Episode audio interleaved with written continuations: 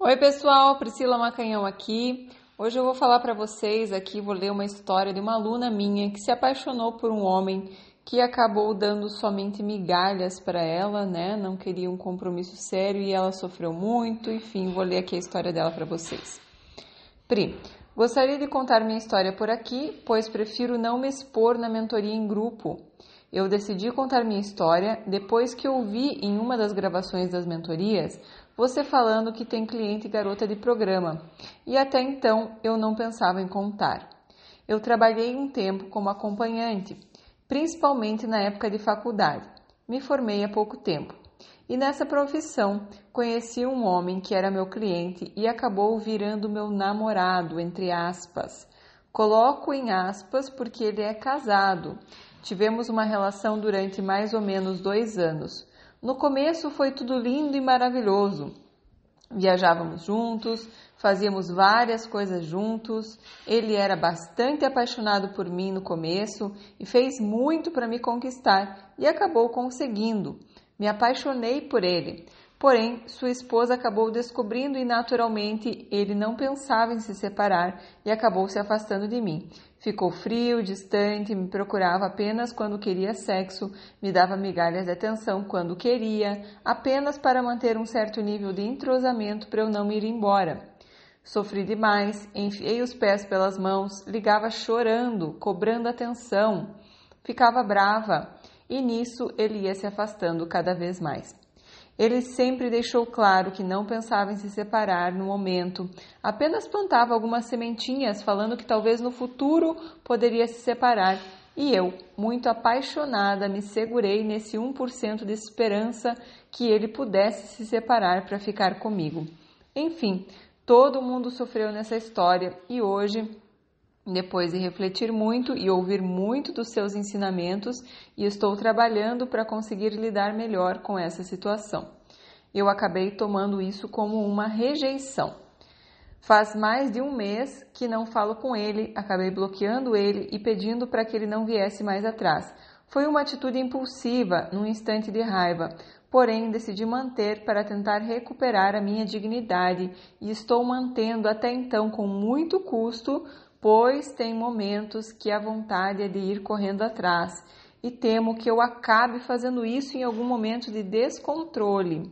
Estou focando no curso e procurando melhorar a minha autoestima que ficou muito abalada. E aí depois ela complementou que essa pessoa tem mais de é, 25 anos a mais do que ela e que ela sempre se relacionou com pessoas com muito mais idade, para ela isso é algo normal, mas que ela acha que pode ter algo por trás disso tá? Dessa diferença de idade que para ela é uma coisa tão normal nos relacionamentos. Minha querida, o que, que eu posso te dizer aqui?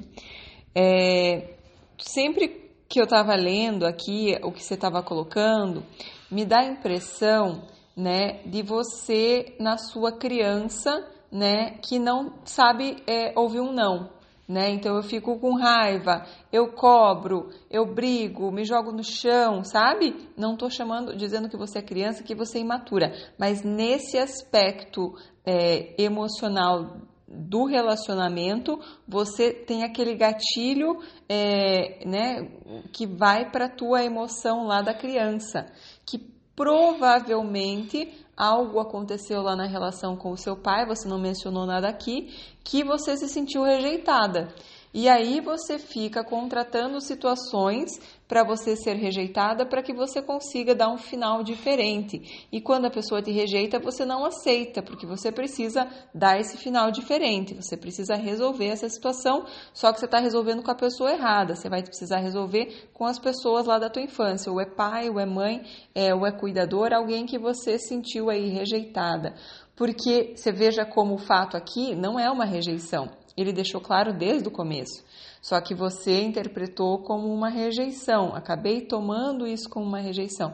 O fato é que ele, desde o começo, deixou muito claro o que, que ele tinha para oferecer, né? E a questão de amante é, é, é, isso, né? Eu tenho um vídeo que fala sobre isso. A função da amante, ela é reaproximar o casal, né? A constelação familiar fala isso de que às vezes o casal não está se olhando, não está mais, é, sabe, aparando as arestas ali para fazer a relação funcionar. E quando descobre uma traição, os dois param, se olham e aí vão é, reorganizar o casamento, ver o que, que eles podem fazer para que volte a ser legal, né? Porque desde o começo ele falou que ele não queria separar, que provavelmente não estava muito legal para ele, parte sexual e tal, mas é, ele, ele para ele esse casamento era importante. Então ele deixou sempre muito claro para você isso. Ficou sempre muito claro. Então ah, não, não foi uma rejeição. Você entrou numa situação que você já sabia muito bem tudo o que ele tinha para oferecer. E ele estava dando as migalhas de atenção, né? É, porque é aquela coisa, né, do mínimo esforço possível para que você não morra de fome a ponto de ir embora e procurar em outro lugar. Então, dá aquela migalhinha, né, aquela, aquele pouquinho para que você não morra de fome, né, não tenha tanta fome suficiente para ir buscar em outro lugar. Então, um pouquinho ele dá para manter você cativa ali tá?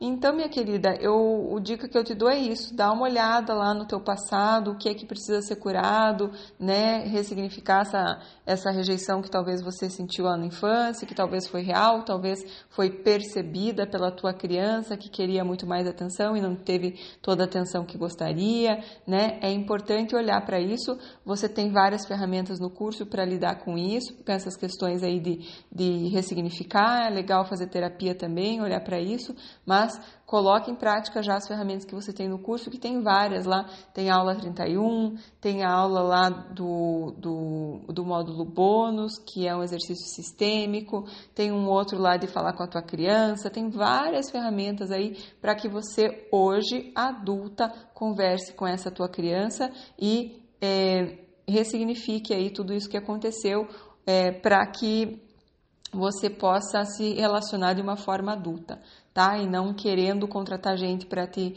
é, rejeitar para que você continue. E essa questão da diferença de idade geralmente é isso, né? Aquela figura do pai, né? Que é aquela pessoa que, que ia te cuidar, fazer tudo por você, né? É até essa questão do, do, do, do acompanhante, né? É meio que isso, né? Se colocar ali.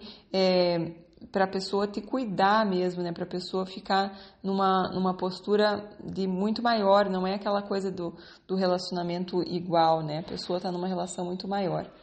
Tá bom? É isso que eu tenho para hoje, meus queridos, queridas, e espero que você se dedique bastante no curso e depois venha me contar os resultados maravilhosos. Beijos para vocês, até o próximo podcast. Tchau, tchau.